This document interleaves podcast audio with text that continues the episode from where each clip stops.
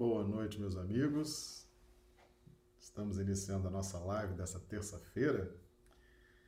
Lembrando que nossas lives acontecem diariamente, sempre às 20 horas, horário de Brasília, 18 horas, horário do Acre. Ok? E elas são também feitas simultaneamente para YouTube, Facebook e Instagram. Então, nós estamos iniciando, terça-feira, né? Nossa live de terça-feira, 28 de julho, com o tema Altar, Ofertas e Reconciliação. Nós vamos iniciar aqui os nossos trabalhos de hoje, cumprimentando aqui os amigos do chat do YouTube, que já estão aqui conosco.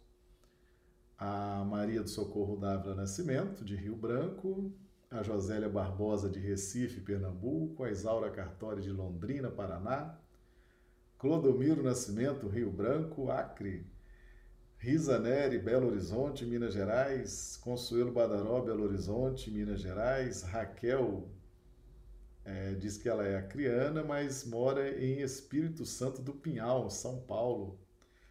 Casal Marlise Lourenço, de Rio Branco, André Santana, de Macapá, no Amapá. Então sejam todos bem-vindos. Os amigos do chat, por gentileza, já nos digam como é que estão recebendo a imagem e o som. Ah, se for necessário, a gente faz aí algum ajuste para a gente dar então esse, esse início aos nossos estudos, né? Muito bem, então nós estamos trabalhando uma sequência né, no Evangelho. Vamos aproveitar para cumprimentar aqui também a Mari Fran Santos, de Rio Branco, Acre. O pessoal do Instagram também chegando, o Aldo Dedemo, o Eurico, a Carla de Mário Campos, o Aldo aqui de Rio Branco, né? A Heloíse Queiroz também entrando. Um grande abraço, sejam todos bem-vindos. A Mara Rodrigues também chegando pelo Facebook. Um grande abraço, sejam todos bem-vindos, que nós tenhamos aí uma noite de estudos bastante promissora, né? Então, altar, oferta e reconciliação é o nosso tema de hoje. Os amigos aqui do, do YouTube também já dando retorno, chegando também o Felipe Midley aqui de Rio Branco, som som imagem tudo ok. Muito bem, então vamos em frente. Muito bem, hoje nós vamos então abordar o texto do Evangelho, a nossa referência hoje do Evangelho está lá em Mateus 5, 23, 24. E Jesus então disse o seguinte, registrado no Evangelho de Mateus: Portanto, se trouxeres a tua oferta ao altar, e aí te lembrares de que teu irmão tem alguma coisa contra ti, deixa ali diante do altar a tua oferta e vai reconciliar-te primeiro com teu irmão e depois vem e apresenta a tua oferta. Vamos cumprimentando aqui, o pessoal está chegando, está dando um retorno aqui também no Facebook, né, do som, da imagem. Janara Késia chegando também, sejam bem-vindos. Bem, meus amigos, ah, esse texto foi dito por Jesus, a orientação do Cristo, né? Dentro dessa linha da lei de amor que Jesus vem nos trazer, vem nos propor como renovação do nosso entendimento. E nós passamos efetivamente muitas reencarnações trabalhando na, na, no clima da lei de justiça, que é uma educação de fora para dentro, muito rígida, muito dura, visando fixar caracteres dentro de uma linha mais de temor, de disciplina. E quando nós atingimos um determinado padrão vibracional, um determinado teor de percepção, de assimilação, de conhecimento, então muda-se o clima, muda-se a atmosfera para o despertamento de novos valores. Então, para o despertamento do amor, efetivamente, o clima da lei de justiça de Moisés não era o clima ideal, né? O olho por olho, dente por dente, bateu, levou, É, não era o clima ideal para o despertamento do ponto delicado do sentimento, que é o amor, conforme nos traz aí o Espírito Lázaro em o Evangelho segundo o Espiritismo. Então houve essa mudança de atmosfera pedagógica e vibracional, porque efetivamente a vibração do Cristo era uma vibração absolutamente condizente com as propostas do amor. Então, dentro dessa irradiação de amor que Jesus nos trouxe, ele nos orienta o seguinte: portanto, se trouxeres, ou seja, absoluto respeito ao livre-arbítrio, absoluto respeito ao momento de cada um. O si, o si, ele representa essa opção que a criatura faz. Nós precisamos fazer opções, nós precisamos tomar decisões. Bom, cumprimentar aqui Ivanete Ferraz também, chegando pelo Facebook. Seja bem-vindo, Ivanete. Então, o livre-arbítrio é esse instrumento que nós temos para darmos esses passos. E o livre-arbítrio é muito respeitado pelos espíritos superiores. Por quê? Porque essa proposta de amor, essa proposta desse clima de expansão do amor, ele precisa se dar dentro dessa pauta do livre-arbítrio, dentro daquilo que a criatura deseja, dentro daquilo que ela propõe a si mesma, como o que seja interessante para a sua evolução espiritual. Então Jesus tem absoluto respeito a esse livre-arbítrio, muito embora o nosso livre-arbítrio na Terra ele seja um tanto quanto relativo, até pelas injunções da lei de causa e efeito, mas mesmo assim, para esse despertamento, tanto que Jesus orientou os discípulos, conversando com os discípulos, ele, ele mesmo disse aos discípulos: Não digam a ninguém que eu sou o Cristo. Ou seja, o Cristo, o eu crístico, a centelha crística em despertamento não é algo que se impõe a ninguém. Não há possibilidade de imposição e despertamento ao mesmo tempo. Então, muito embora possa parecer contraditório Jesus divulgar o seu evangelho, divulgar a sua doutrina, mas uma coisa é ele divulgar os códigos universais para nós, que somos filhos de Deus, assim como ele, e ele nos ajuda, dada a sua posição infinitamente superior à nossa, mas o eu crístico, esse despertamento para o mais alto, para a jornada evolutiva mais pujante, ele só pode se dar dentro da espontaneidade, ok? Então, todas as vezes que nós vamos lidar com o eu crístico ou a centelha crística por dentro de nós, dentro desse despertamento, haverá sempre respeito ao livre-arbítrio, mesmo que esse livre-arbítrio seja relativo, mesmo que esse livre-arbítrio seja inerente a essa faixa de evolução em que nós estamos, ok? Porque é absolutamente incompatível o despertamento da centelha crística com a imposição. São duas dinâmicas por dentro de nós que se contrariam e acabam se anulando. Se trouxeres a tua oferta ao altar. Oferta, é, naquela época se tinha essa prática, né? Jesus adaptou bem aqui o texto aos costumes judaicos. As pessoas tinham efetivamente o, o costume de fazer ofertas, Cada um dava o que podia. O mais pobre tinha como fazer a sua oferta, não havia um valor específico, não havia um, uma taxa. Não... todo mundo podia dar a sua oferta, fazer a sua oferta.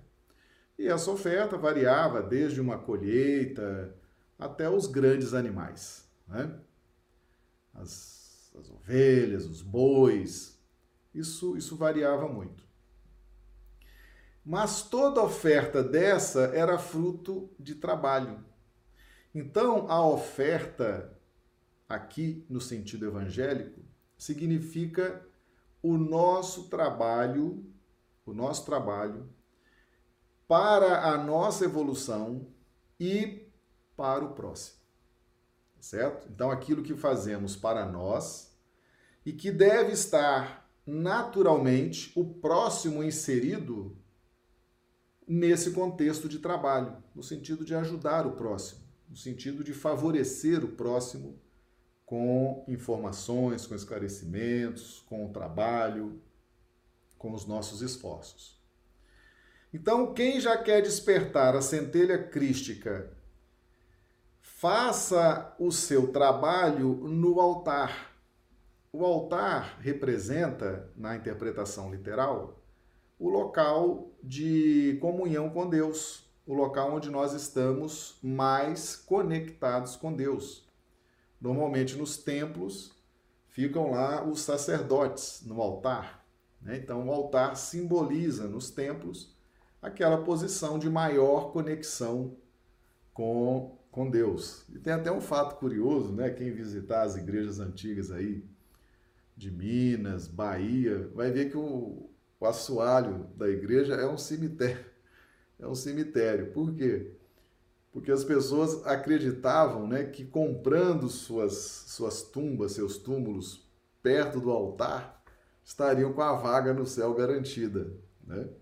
Então, essas igrejas mais antigas, né, que foram construídas há, há vários séculos, elas trazem ainda isso. Né? Em Minas a gente vê muito isso, Bahia também. Então, a, o, o assoalho você vê lá, vários, vários túmulos, né? Vários túmulos. Quem tinha mais dinheiro comprava mais perto do altar. Quem tinha menos dinheiro comprava mais afastado do altar, mas comprava ali né, no chão da igreja, tá?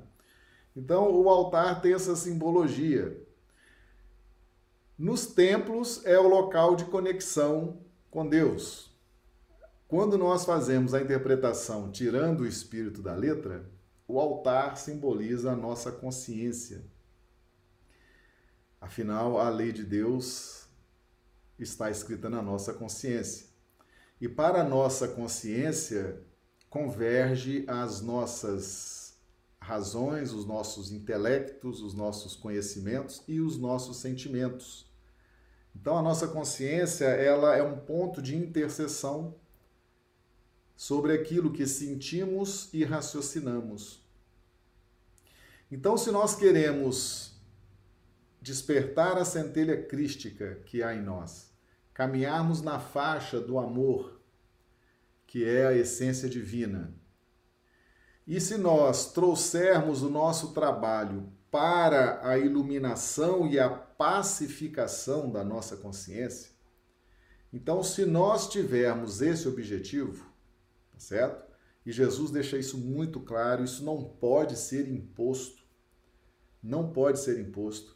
Essa dinâmica, ela, ela é trazida pelo Cristo por nós, e como ela, se, é como ela diz respeito a esse despertamento do amor, ela precisa ser muito espontânea. Ela precisa ser realmente fruto de uma deliberação pessoal de cada um de nós. Então, se nós conjugarmos vontade de evoluir, vontade de nos iluminar, vontade de crescer, já estamos trabalhando para nossa evolução e para auxiliar o próximo, dentro da lei de interdependência, da lei de sociedade. E queremos ter a consciência harmônica, em paz, que produza saúde, produza bem-estar, produza felicidade, então Jesus faz aqui a seguinte prioridade para que isso aconteça. Se, portanto, trouxeres a tua oferta ao altar, e aí te lembrares de que teu irmão tem alguma coisa contra ti. Veja bem, ah, surge aqui agora então os, algumas dificuldades dentro das nossas escolhas que fazemos. Né? Nós temos relações naturais que são a nossa família espiritual, que são aqueles espíritos com quem nós mantemos uma afinidade de pensamento, desculpe, de pensamentos, de sentimentos. Temos afinidade na nossa, na nossa evolução. Temos afinidade na nossa, no nosso progresso. E isso, a nossa família espiritual, vai aumentando na medida em que nós vamos progredindo. É o conceito de família espiritual que Kardec traz em O Evangelho segundo o Espiritismo. Família espiritual. Nós já fizemos aqui algumas lives aqui no canal e há uma diferença de espíritos familiares, que está em O Livro dos Médiuns, em relação à família espiritual que é trazida no Evangelho segundo o Espiritismo. Tá?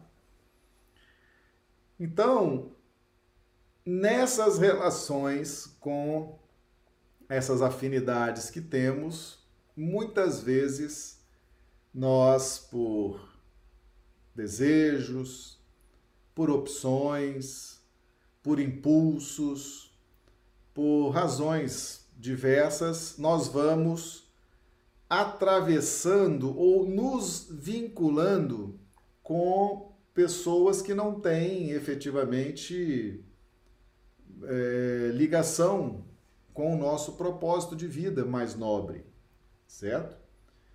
E isso pode acontecer por quê? Em razão da nossa condição evolutiva.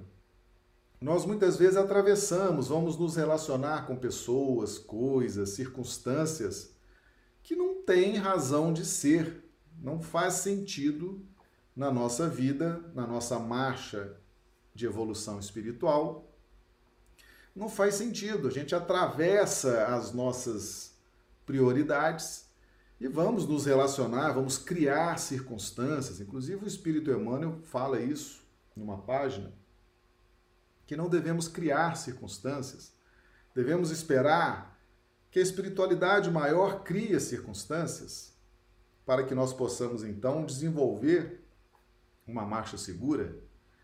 Mas nós muitas vezes criamos circunstâncias, nos relacionamos com coisas, com circunstâncias, né? queremos dar palpite, queremos interferir, queremos fazer coisas que não, não, não dizem respeito à nossa proposta de evolução, certo? Não dizem respeito. Deixa eu aproveitar para cumprimentar aqui o Fernando Novelli, que está chegando também, Rita Raposo, a Wanda Wanda Aparecida também, pessoal chegando pelo Instagram. Aliás, vamos dar mais uma volta aqui pelo YouTube, né? Ver se o pessoal chegou. A Marli Silva de Imperatriz no Maranhão, também chegando. A Ilse Bentes de Rio Branco. Aparecida Rocha de Rio Branco. Ah, Raquel AC. Ah, Raquel AC é sobrenome. Ah, muito bem, Raquel. É que AC é a sigla de Acre, né? Eu achei que você era do Acre, mas morava lá onde você falou, né, em Espírito Santo do Pinhal. Então, AC é o seu sobrenome, verdade. Ranulfo Alves de Londrina, Paraná, a Silvânia de Rio Branco, a Juceli de Rio Branco, a Marli Pereira de Patos de Minas, a Valdirene de Ivaiporã, Rui Pinto e Patrícia aqui de Rio Branco. Então sejam todos bem-vindos, né? O pessoal vai chegando para participar da nossa live. Então veja bem, algum irmão contra ter algo contra ti, significa que nós adentramos nas órbitas que não talvez não precisássemos entrar. Porque nós já temos a família espiritual. Nós já temos aqueles que comungam conosco de ideais, de sentimentos, de propostas de evolução, nós já temos esse contexto reconfortador para o qual nós trabalhamos, para o qual nós usufruímos daquela convivência, dos conhecimentos uns dos outros, da ajuda uns dos outros. Mas nós vamos muitas vezes interferir nas rotas alheias, interferir em circunstâncias que não nos dizem respeito e acaba acontecendo então desentendimentos, né, por falta de simpatia, de afinidade, de alinhamento de propósitos. Então, nós somos muitas vezes os responsáveis diretos por essa situação de alguém ter algo contra contra mim, contra ti. É, nós somos os fomentadores disso, em grande parte, ou na grande maioria das vezes. Então veja bem, alguém ter essa esse prejuízo, alguém ter essa mágoa, alguém ter esse essa reserva contra alguém que se propõe a despertar a centelha crística, a trabalhar e a ter a consciência pacificada, então ter essa vibração de um irmão contra, vibrando contra, passa a ser a prioridade, passa a ser a prioridade dentro desse processo de renovação. É o que Jesus nos ensina aqui no versículo 24. Deixa ali diante do altar a tua oferta e vai reconciliar-te primeiro com teu irmão, e depois vem e apresenta a tua oferta. Então, deixa ali diante do altar, Jesus se valendo mais uma vez da simbologia do altar, que era muito relevante na cultura judaica, né? O altar, os judeus tinham um grande apreço pelos rituais, né, pelas solenidades, os lugares santos. E Jesus utiliza tudo isso com muita sabedoria para ministrar os seus ensinamentos, né? Então deixa ali os diante do altar.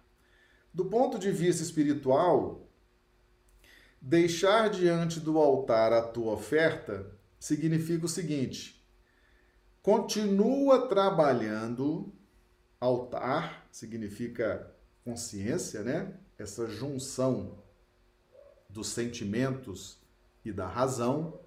Na consciência está escrita a lei divina. Então vamos deixar o nosso trabalho ali no altar. Vamos depositar o nosso trabalho no altar. Vamos é, gastar tempo com esse trabalho diante da nossa consciência vamos nos propor, vamos aprender como fazer, vamos nos predispor a reconciliar-te primeiro com o teu irmão. Então veja bem, Jesus estabelece uma prioridade nesse processo que ele vem nos oferecer. Jesus não nos vem oferecer o despertamento do amor o amor, a vivência no clima do amor.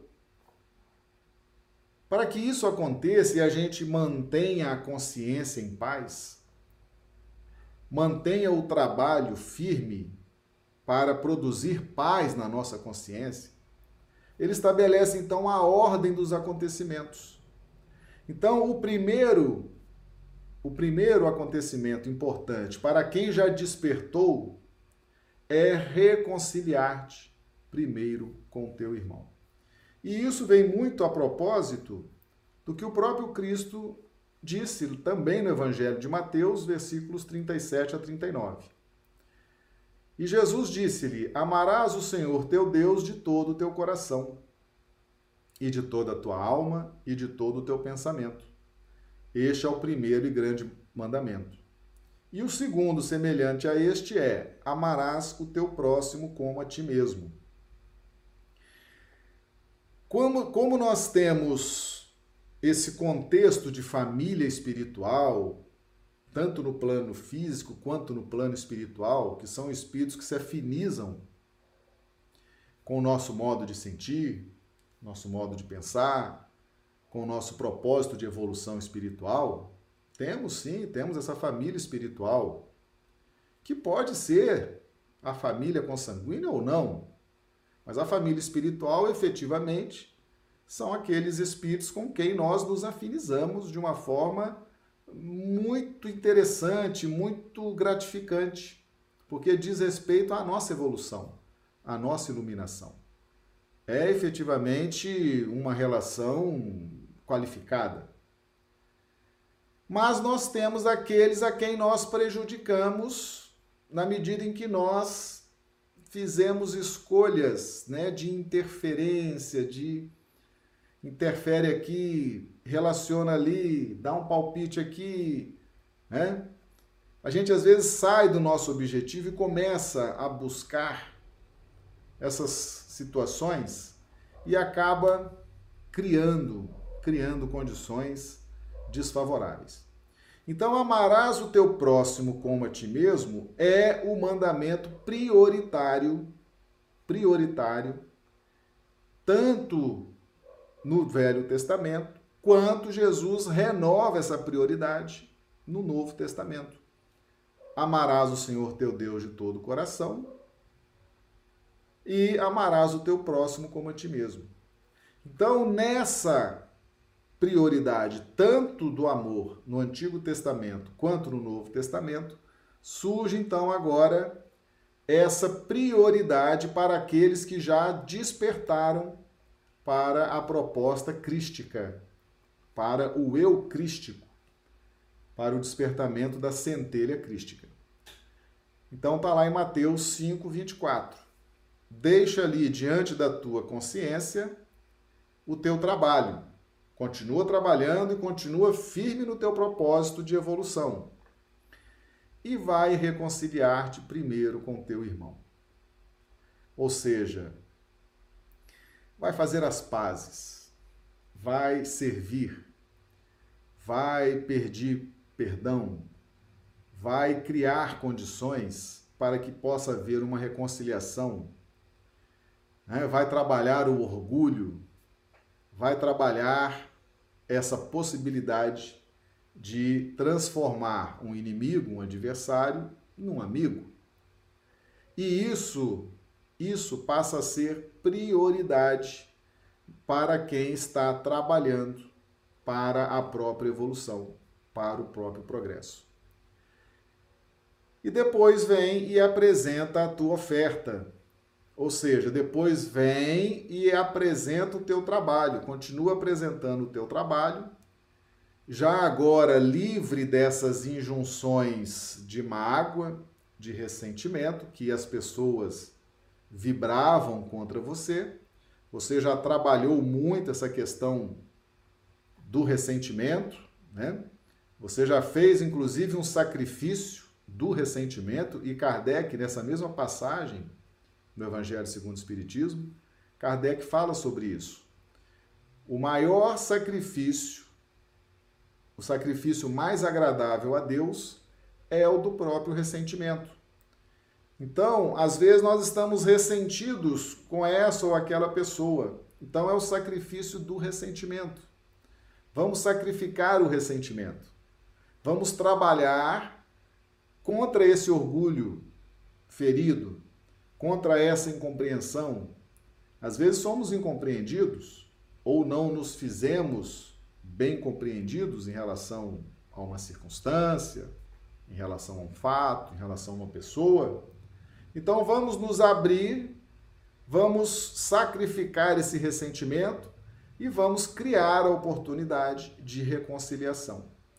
E depois dessa desse ajuste, desse esforço, o nosso trabalho, a nossa oferta diante do altar da consciência terá uma outra conotação.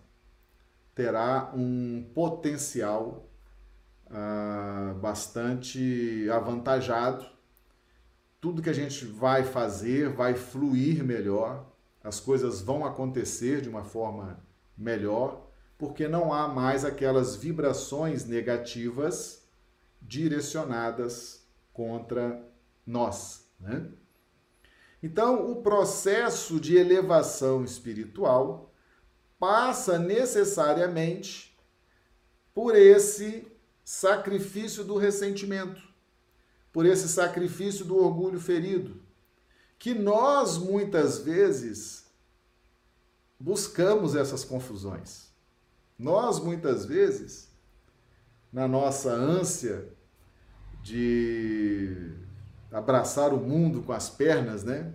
Fazer coisas que não precisávamos, inventar situações, criar circunstâncias que não precisávamos, nós vamos ferindo rotas alheias, vamos prejudicando pessoas, vamos machucando as pessoas. E depois temos que fazer sim esse sacrifício do próprio ressentimento. Continuar esse trabalho, continuar investindo na paz consciencial e a prioridade que Jesus estabelece é a reconciliação. Primeiro, esse primeiro significa prioridade. Prioridade.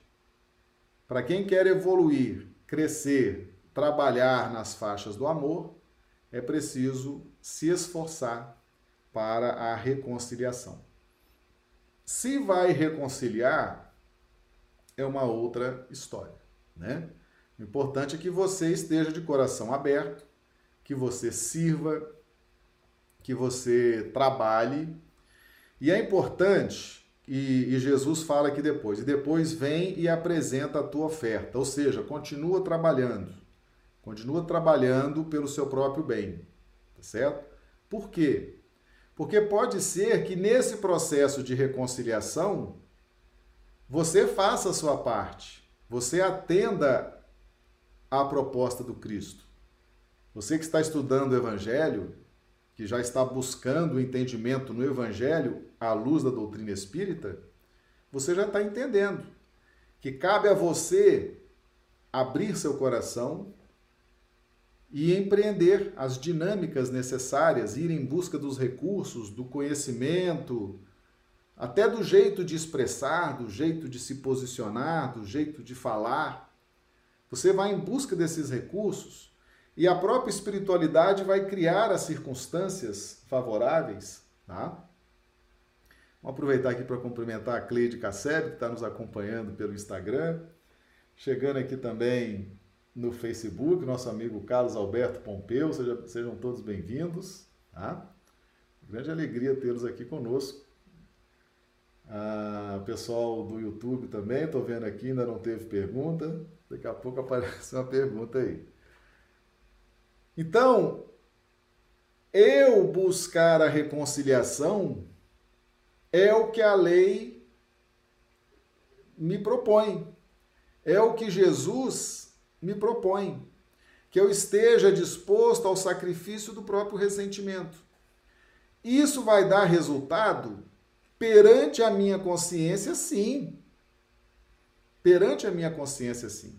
Se eu estou disposto a restituir ao irmão aquilo que usurpei dele, aquilo que o prejudiquei, se eu puder de alguma forma trabalhar em benefício daquele irmão, reparando o erro, se eu me prontificar a isso, eu estou dando os passos necessários a esse processo prioritário de reconciliação.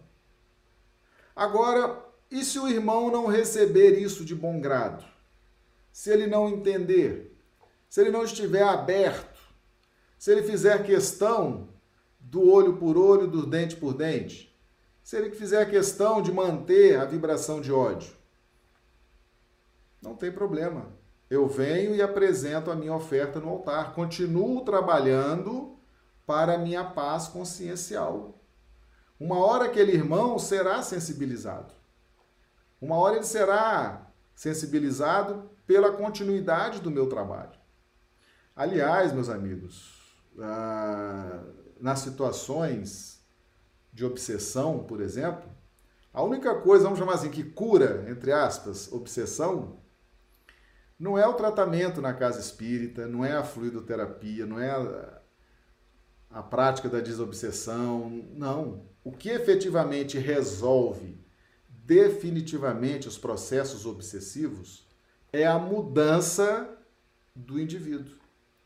Então, se eu tenho um adversário, se eu tenho um inimigo, tanto no plano físico quanto no plano espiritual, e ele começa a observar a minha oferta, vamos tratar aqui em termos do evangelho, né, tirando o espírito da letra. Se eu continuo ofertando, trabalhando, me empenhando na minha transformação moral, no domínio das minhas más inclinações, se eu continuo me esforçando nesse sentido, o obsessor, o adversário, o inimigo, ele vai observar. E por mais endurecido que esteja aquele coração, uma hora aquele coração vai amolecer. Uma hora aquele coração vai se tocar. E vai ver, é, realmente mudou. Mudou muito. Já não é mais aquela pessoa que me magoou, que me ofendeu há tantos séculos atrás, há tantos milênios atrás. Está bem diferente, está buscando a mudança, está buscando uma nova compreensão, está trabalhando em prol dos semelhantes. E as próprias circunstâncias da vida vão nos trazendo situações que nós possamos trabalhar em benefício daqueles a quem prejudicamos. Às vezes, numa casa espírita, ah, você recebe ali na casa espírita alguém para você ajudar através da terapia do passe, da fluidoterapia, da desobsessão, às vezes nas palestras públicas, e é alguém muito querido de um adversário espiritual. Então você está ali ajudando, está trabalhando, está assistindo, está acolhendo, e aquilo sensibiliza aquele adversário espiritual.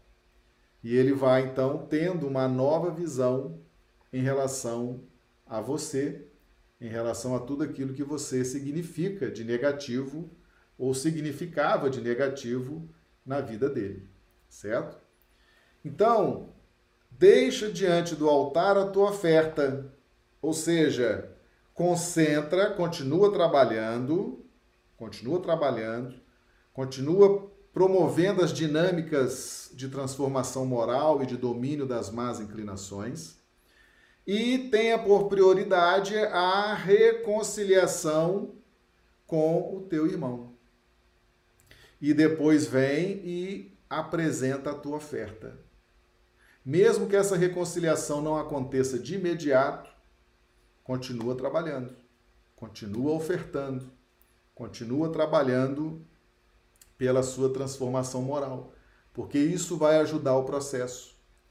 Às vezes, essa reconciliação acontece assim, ó, de repente. A pessoa aceita a reconciliação e de um inimigo você faz um amigo. Mas às vezes essa reconciliação com espíritos mais endurecidos, espíritos menos sensíveis, muitas vezes demanda um certo tempo. Então é preciso continuar apresentando a oferta diante do altar. É preciso continuar trabalhando para a paz consciencial. Tá certo? Então, essas questões realmente é, são, são fundamentais, né? São fundamentais para que a gente estabeleça essa rota, para que possamos caminhar desimpedidos, livres, né? Para frente e para o alto, tá certo? Então, meus amigos, portanto, se trouxeres a tua oferta ao altar, e aí te lembrares de que teu irmão tem alguma coisa contra ti, deixa ali diante do altar a tua oferta e vai reconciliar-te primeiro com teu irmão. E depois vem e apresenta a tua oferta. Então, vamos lembrar sempre disso. Não vamos criar circunstâncias. O Espírito Emmanuel já nos orienta isso numa página. Ele fala: nós não devemos criar circunstâncias, criar fatores, criar iniciativas, deixemos que a vida. Nós fizemos esse estudo há pouco tempo, né? A vida, o tempo de evolução ou o progresso mental adquirido, ele está na pauta direta do tempo de evolução que a vida já nos oferece. Então, a lei de progresso né, e, os, e os espíritos superiores que coordenam esses processos do progresso, nós vamos recebendo da vida as circunstâncias, as oportunidades para a nossa evolução. A vida vai trazer.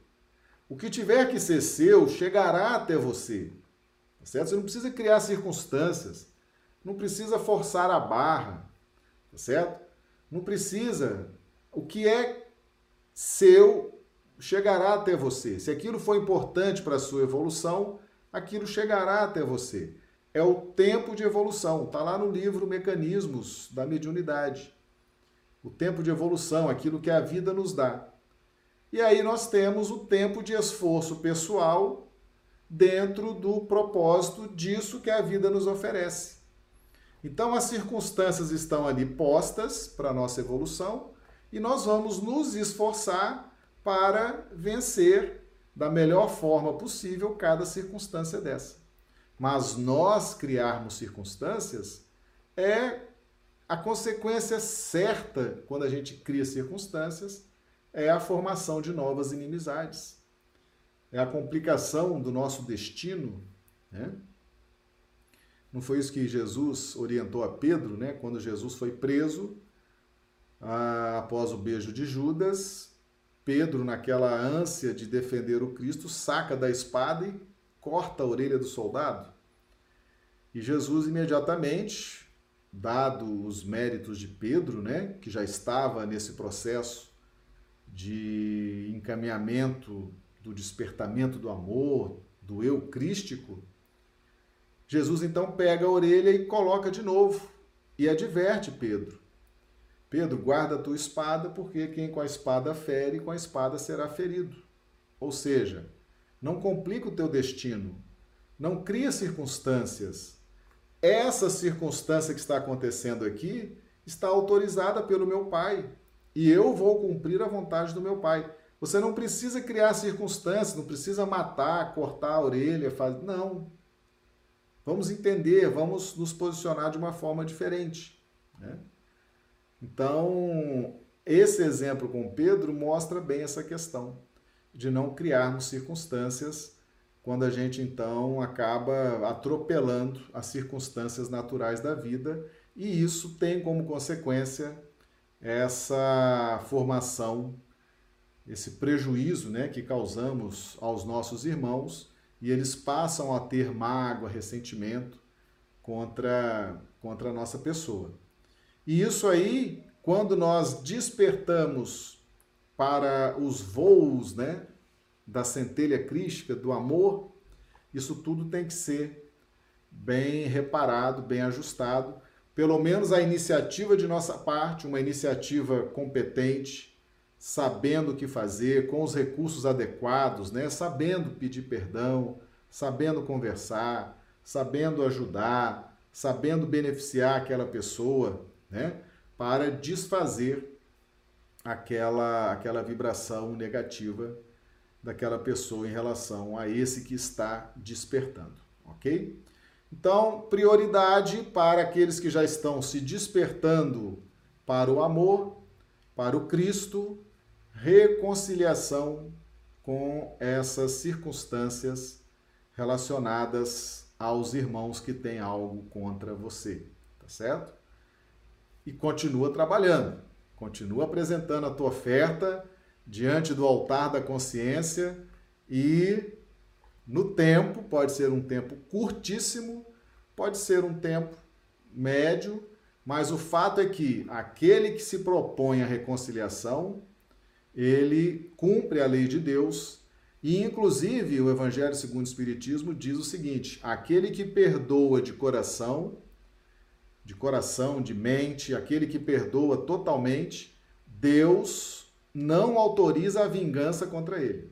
Mesmo que o irmão não, não compreenda a dinâmica do perdão e se apresente de coração aberto para reconciliação, aquele irmão não terá autorização para empreender nenhum tipo de vingança contra aquele que abriu seu coração e se propôs a seguir essa orientação de Jesus. Ok?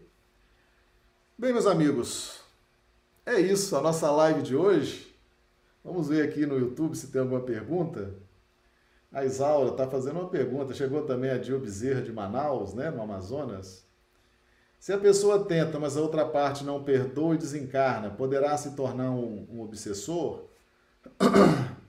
Poderá, mas se aquele se aquele que já despertou para essa prioridade, Isaura, fez tudo que ele podia fazer, não será autorizada a vingança, a aproximação do obsessor, tá certo? Por isso que Jesus também nos disse: reconcilia-te depressa com teu adversário enquanto estás a caminho com ele. Muitas vezes o adversário não vai aceitar. E muitas vezes o adversário já nos perdoou e já está numa esfera bem superior à nossa. Mas a nossa consciência ainda tem os resquícios daquele ato infeliz. Por isso que a gente deve continuar trabalhando, porque se não vamos ressarcir àquele a quem prejudicamos, vamos ressarcir a outros na forma da caridade, na forma do bem, e vamos assim então reequilibrar o nosso altar, a nossa consciência. Né? A Josélia, a reconciliação entre prioridade na hora de apresentação a Deus por Jesus por ser superior à oferta? Sim, sim, a oferta significa o trabalho. Agora, não há reconciliação sem esse trabalho. Por quê? Para que eu possa me reconciliar, eu tenho que ter trabalhado a humildade, eu tenho que ter trabalhado o perdão, tenho que ter trabalhado a renúncia, a capacidade de sacrificar o próprio ressentimento.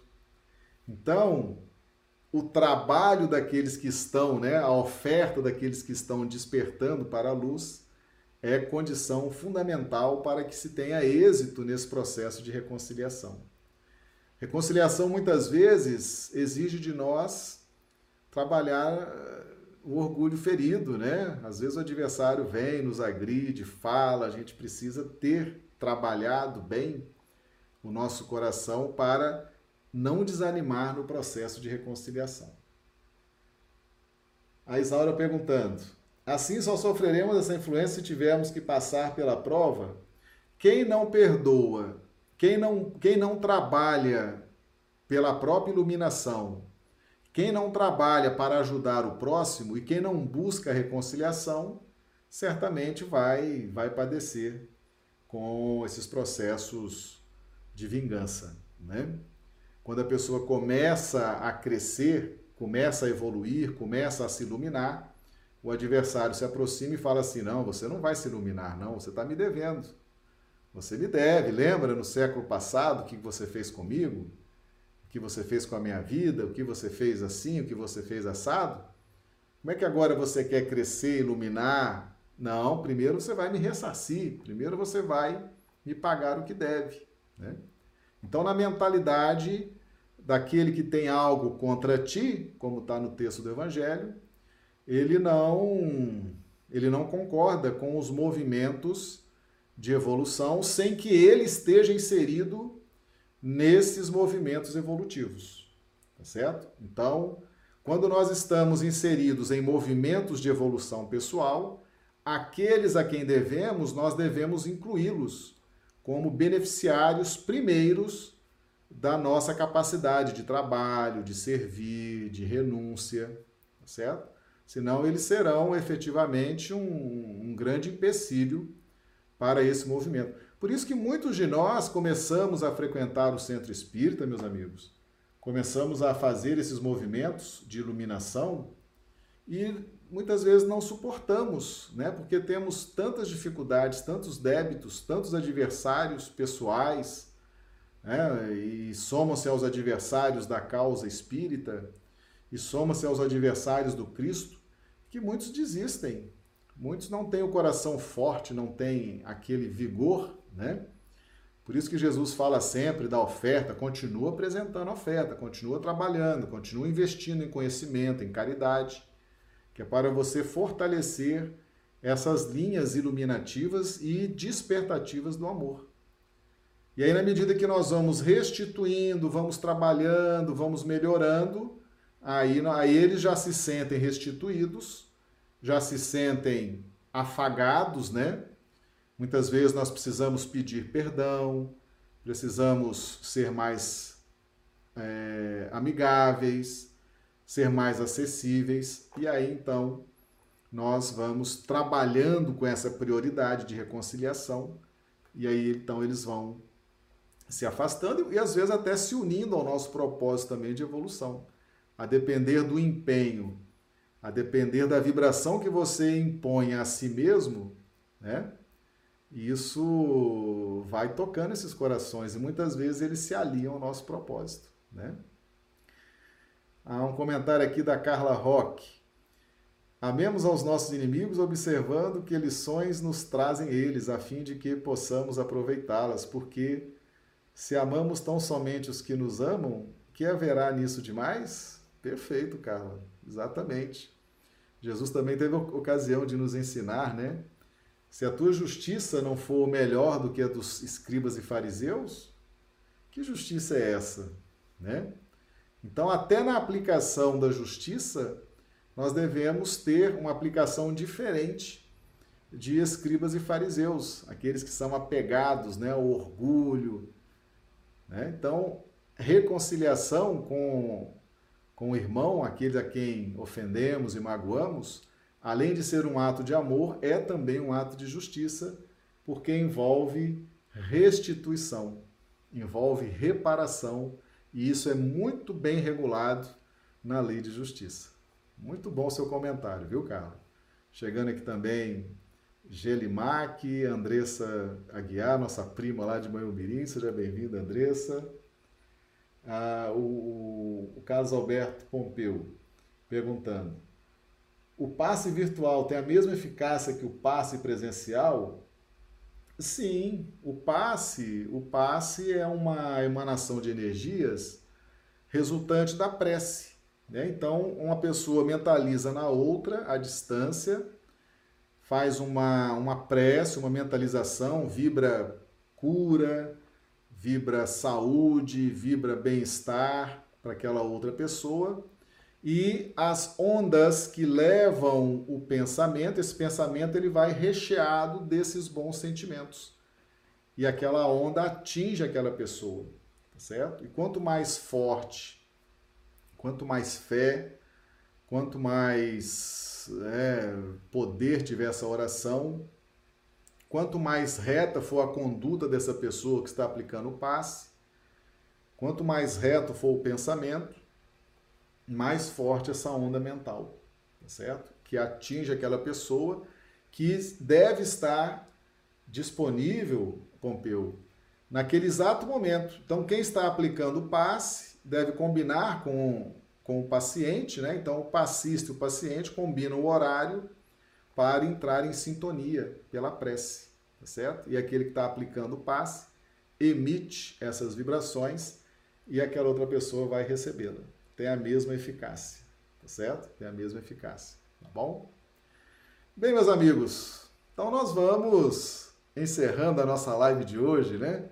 Lembrando que nós temos nossas lives diariamente, 20 horas horário de Brasília, 18 horas horário do Acre. Tá? Pompeu, diz, dá, dá um joinha aí se a resposta foi boa, se não pergunta de novo, não pode sair com dúvida não, tá bom? Então, nossas lives diariamente, tá certo? Sempre nesse horário, segunda a sábado, e domingo nós não, não temos as lives, tá certo? Nós vamos dar durante um bom tempo um, uma prioridade nos estudos do Evangelho, dentro dessa metodologia, né? As pessoas podem perguntar assim, mas de onde que o Marcelo tira essas interpretações? Nós seguimos a escola de Honório Abreu, né? O Honório Abreu, inclusive o nosso grupo espírita aqui no Acre, grupo espírita Erato Marcelino, hoje faz seis anos de fundação, 28 de julho, né? Seis anos que nós fundamos essa casa, Erato Marcelino. E Erato Marcelino é um personagem do livro Ave Cristo, ditado pelo Espírito Emmanuel, a psicografia de Chico Xavier. Então, Erato Marcelino aparece no último capítulo do livro Ave Cristo.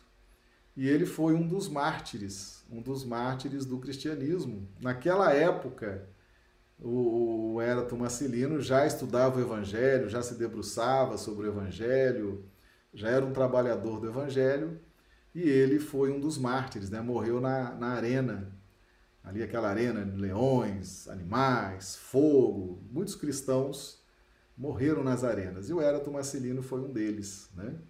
E Erato Marcelino reencarna, a última reencarnação dele foi como Honório Abreu, em Belo Horizonte, Minas Gerais.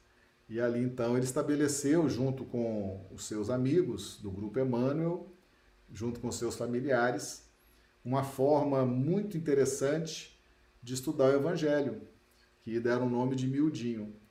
Então a gente estuda essas obras, né? E estamos aqui reproduzindo para os amigos dentro desse clima, desse, desse ambiente das lives da internet, tá bom? Meus amigos, um grande abraço a todos. Que Jesus nos abençoe e nos dê aí uma excelente noite de sono, né? Reparador das nossas energias. E avalie agora, avalie agora os estudos, né? O tema, a profundidade, a didática. Se gostaram, se não gostaram, se não gostaram, pode dizer também, a gente muda aquilo que precisa ser mudado, não tem problema, tá certo? E amanhã então estaremos aqui novamente reunidos com esse mesmo propósito nobre de estudar o Evangelho e, e produzir aí esses conhecimentos que nos alegram tanto. Um grande abraço a todos e até amanhã, se Deus quiser.